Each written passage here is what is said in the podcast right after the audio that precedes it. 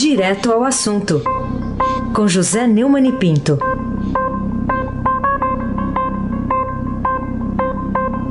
Neumani, bom dia. Bom dia, Raíssen Abac, o craque. Bom dia, Carolina Ercolim, tintim por tintim. Bom dia. Bom dia, Almirante Nelson e o seu pedalinho. Bom dia, Diego Henrique de Carvalho. Bom dia, Macir Biasi. Bom dia, Clã Bonvinha, Manuel, Alice Isadora. Bom dia.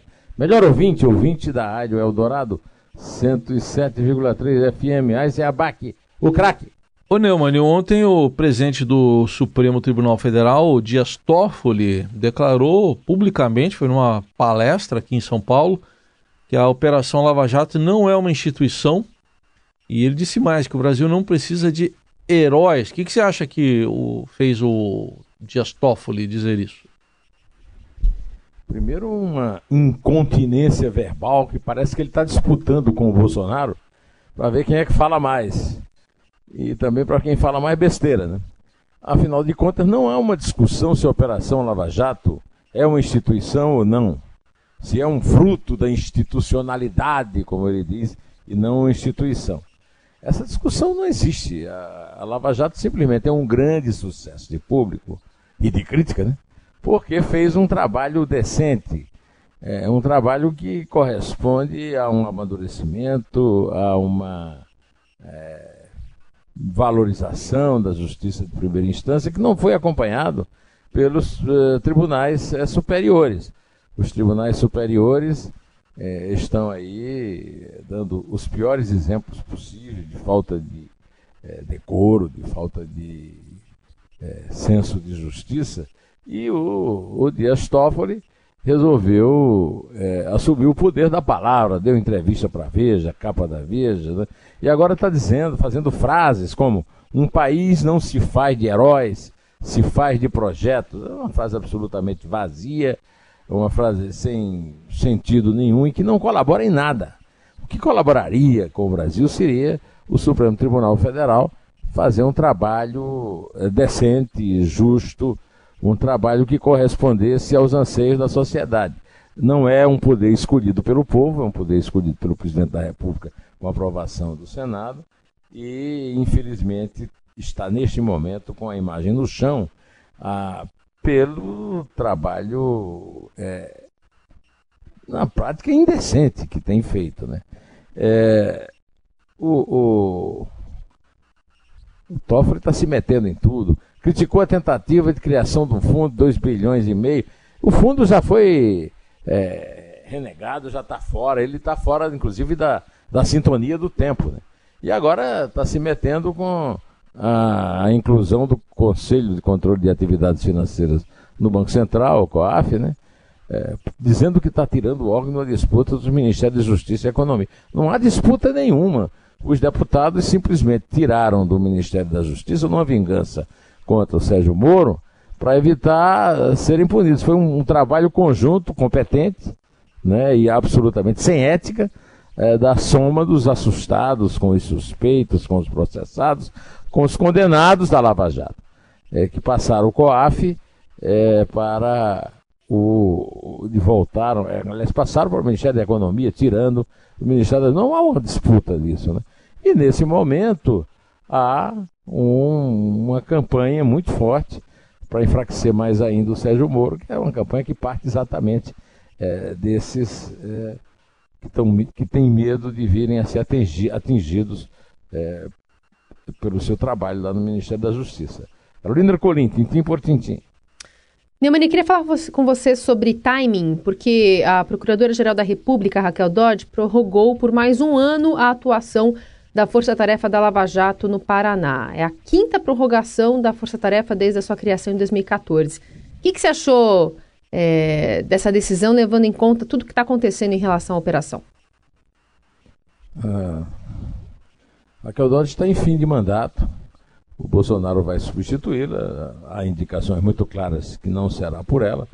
Apesar da Folha de São Paulo estar dando hoje a notícia de que ela evitou o possível para fazer qualquer tipo de é, moça né, qualquer tipo de trabalho contra o Bolsonaro, mas a verdade é que ela está em fim de gestão, mas ela resolveu é, se antecipar uma decisão provável do Conselho Superior do Ministério Público e assinou uma portaria prorrogando por mais um ano a atuação da Força Tarefa da Lava Jato em Curitiba. É uma, uma certa resposta né, a esse conta-gotas de ácido sulfúrico com que se tenta é, deteriorar a reputação de Sérgio Moro e também do, do Deltan Dallagnol. Né? É, o, o trabalho da Lava Jato é um grande sucesso e incomoda muita gente da alta cúpula política e por isso mesmo é que existe toda essa reação contra. Mas se abaque, o craque. Bom, Neumann, e você acha que o Ministério Público do Distrito Federal, para continuar nesse assunto do Ministério Público, é, tem alguma razão para ir à justiça contra o que é a vontade do presidente Jair Bolsonaro de nomear, de nomear o filho Eduardo embaixador do Brasil em Washington? Tem até lá uns critérios que o Ministério Público está tá requerendo lá na, nessa ação. Nós estamos aí diante de dois vícios das instituições brasileiras. O vício é, paternalista, patrimonialista e, sobretudo, de nepotismo do presidente, indicando o filho para uma baixada importante como a de Washington. O governo americano já deu a, o agremã, o, o está muito. A, a, qualquer momento esse, isso pode ser feito. Aí nós temos, de um lado, o Ministério Público se metendo no que não é da, da conta dele, é, que é um costume também no Ministério Público depois da Constituinte e da Constituição de, de, de 88, quando o, o, o, Ministério Público virou um quarto poder. Né? E segundo, o Eduardo Bolsonaro em campanha na Fiesp, pedindo apoio dos empresários para a indicação. Né? É, estamos realmente num, numa situação de multidão, como gostava de chamar meu ex-chefe, meu querido pai do jornalismo, João Batista Lemos. É, por isso que, como dizia minha avó, o Brasil não vai para frente. Carolina Ercolim, tintim por tintim. Bom, ontem a Polícia Federal fez uma operação de busca e apreensão em residências lá em Belo Horizonte, né? Uma delas do ex-governador de Minas, Fernando Pimentel, e se achou lá 60 mil reais em dinheiro vivo que, que isso representa? O que, que esse dinheiro pode demonstrar à polícia, que também acabou apreendendo computadores, né, materiais eletrônicos?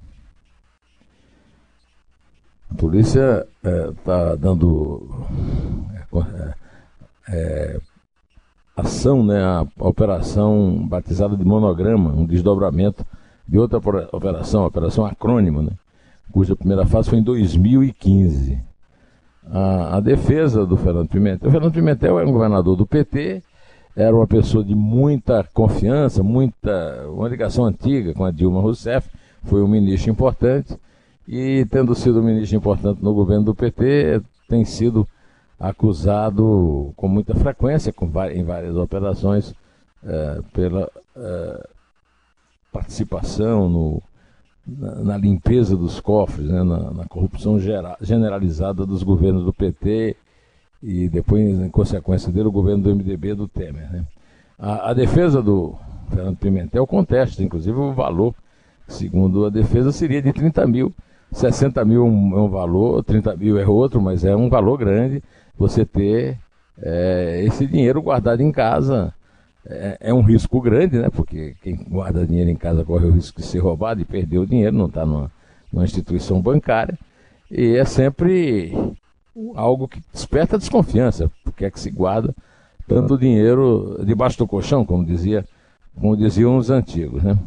O, o, de, o delegado da Polícia Federal, Marinho Rezende, disse que é, a polícia é, tentou é, mais uma prova para confirmar é, que o Pimentel seria sócio oculto com poder de mando da empresa de consultoria que emitiu nota por serviços que não teriam sido realizados para a, contra, a construtora OAS, que é um protagonista dos escândalos de corrupção e da, e da Operação Lava Jato e outras operações que os combatem em um valor superior a 3 milhões de reais. É, seria uma, uma sociedade com amigos né, do, é, do, do Pimentel que teria é, o dinheiro teria entrado por Caixa 2 para a campanha dele para o governo de Minas em 2014, é, para que a OS conseguisse indicação de obras no Uruguai por influência do petista quando era ministro do desenvolvimento de indústria e comércio exterior no governo da Dilma. Né? Ah, isso foi tudo baseado numa delação premiada de um empresário que foi, já foi famoso há bastante tempo, o Benedito de Oliveira, o Bené, que atuava na campanha, nas campanhas do Pimentel.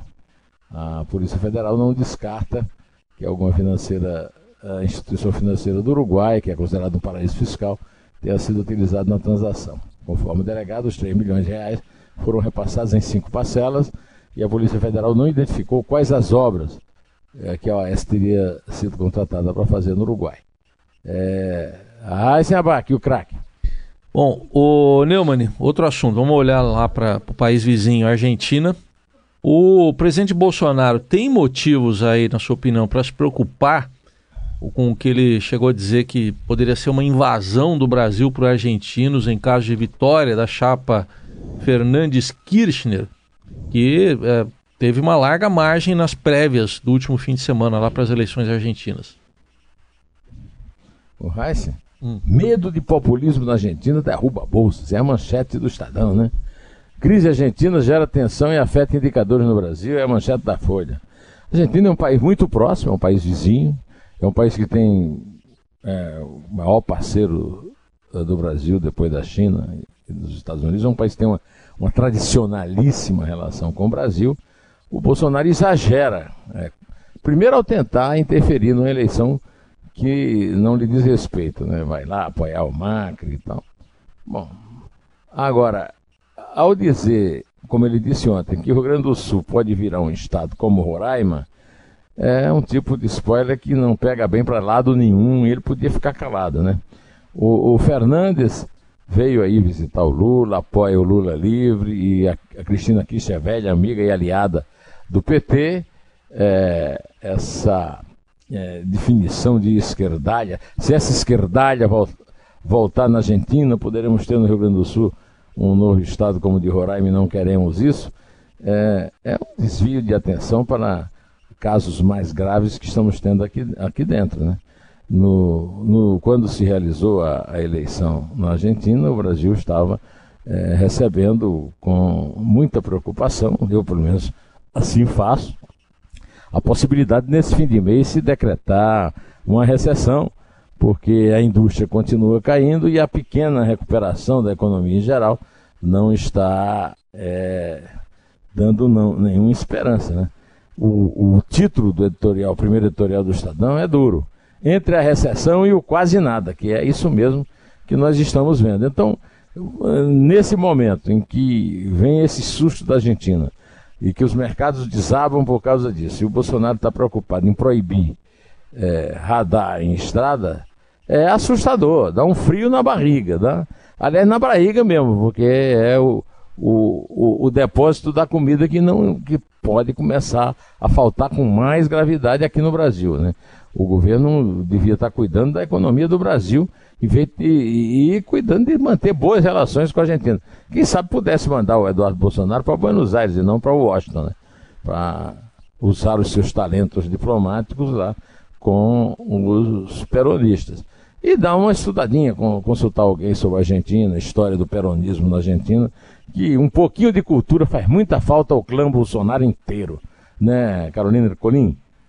Tintim por tintim.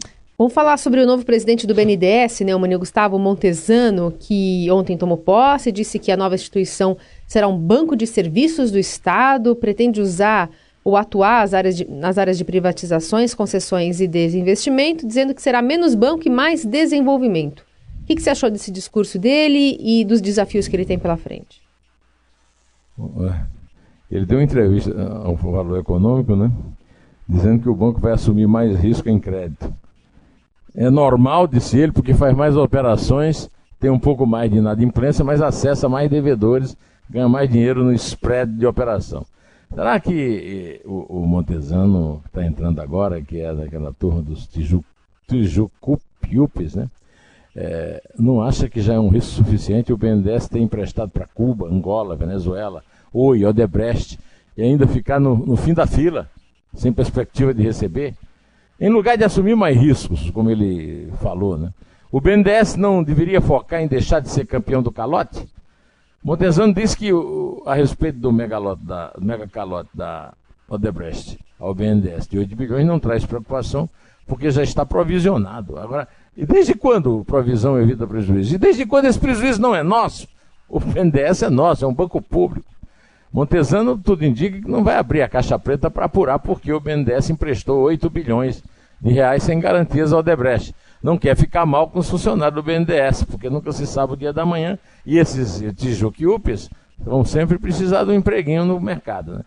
Mas Palocci já deu a resposta. Empréstimos de BNDES eram contrapartida por recursos para a campanha do PT.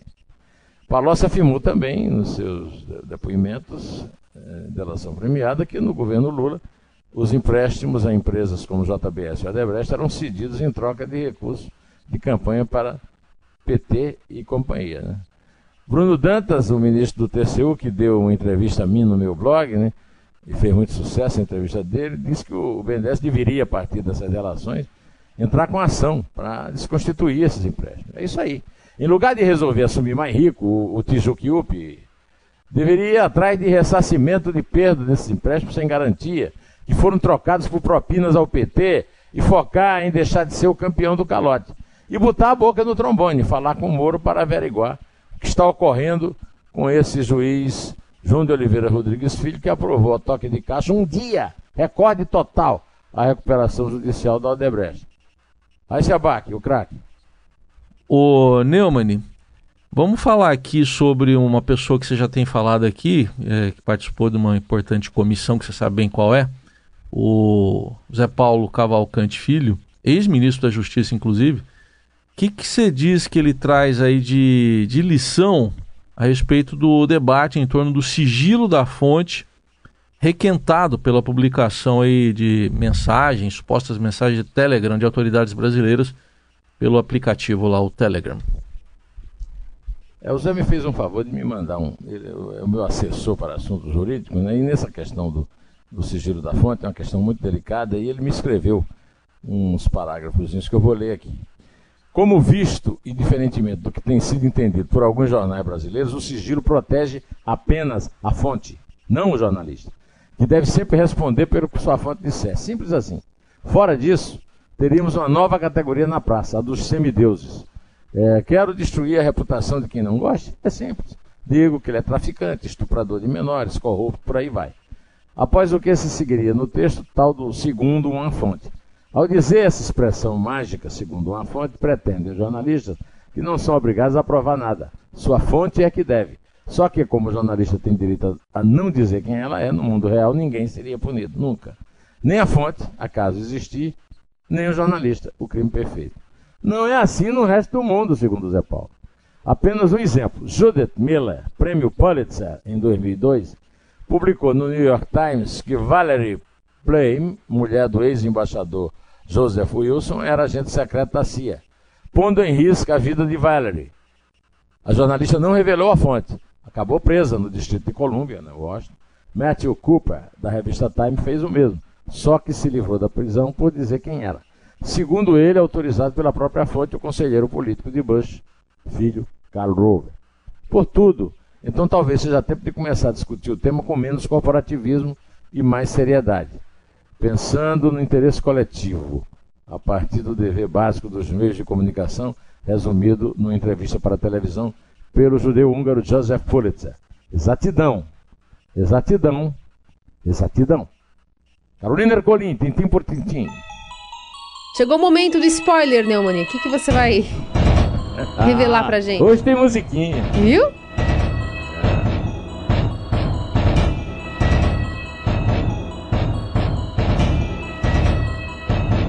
E aí, blog do Neumann, o que, que tem pra gente? Um artigo meu, o meu artigo semanal, para fechar o programa com a mesma personagem que abriu. É, eu comentei no artigo a entrevista do Toffoli à Veja atribuindo a seu pacto a aprovação em dois turnos da Câmara dos Deputados da reforma da Previdência. Segundo ele, o eventual destravamento se teria devido ao arquivamento da CPI da Lavatória, ou seja, entregou o jogo, né? Aquilo que eu venho dizendo aqui há tempo. Sua intervenção para evitar o impeachment, que na verdade nunca foi cogitado, segundo Toffoli, só não teria ocorrido por ele ter contido uma insatisfação generalizada, até mesmo entre os militares. A Veja registrou que, conforme Toffoli, o julgamento que pode libertar Lula será anunciado de supetão para evitar manifestações. É, mas a manchete da Folha de São Paulo de segunda-feira, né, de ontem, 12 de outubro, baseada no estudo da Fundação Getúlio Vargas Direito de São Paulo, STF arquiva todos os processos de suspeição contra si, esclarece muito mais essa questão toda do que aquele ar majestático de Barão do Império do presidente do, ST, do STF na capa da revista. Né?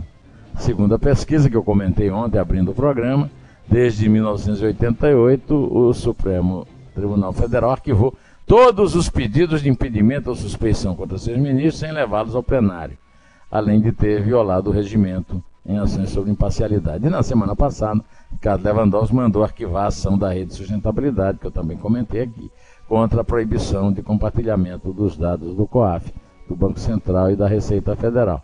Mais uma. Mas o nosso amigo Reis está mais preocupado é com o VAR, né, Reis? Lógico, é o principal assunto. O resto é o resto. Não é isso? É isso aí. Então, tá Vamos contar? Vamos lá. Antes de você contar, Balotelli vem aí, hein? As noites cariocas não serão mais as mesmas. É mesmo? Haverá dinheiro para pagar Ah, haverá. É, haverá. Então, vamos, vamos Sabe que ele apostou, ele apostou com um amigo e, com, e o amigo fez, né, para ganhar dois mil, acho que euros, acho que era euro. É, jogar uma moto no, era Rio ou Mar, Nelson Volter? Eu não lembro, tem um vídeo lá. Ele apostou e o amigo foi lá e tacou a moto no, no rio ou no mar, ganhou do Balotelli. Vamos ver se ele faz esse tipo de aposta aqui. Na Baía da Guanabara. Na Baía da Guanabara. Uma, é de uma limpeza mortal, Isso. né? Vamos lá então. É três? É dois. É um. Um pé.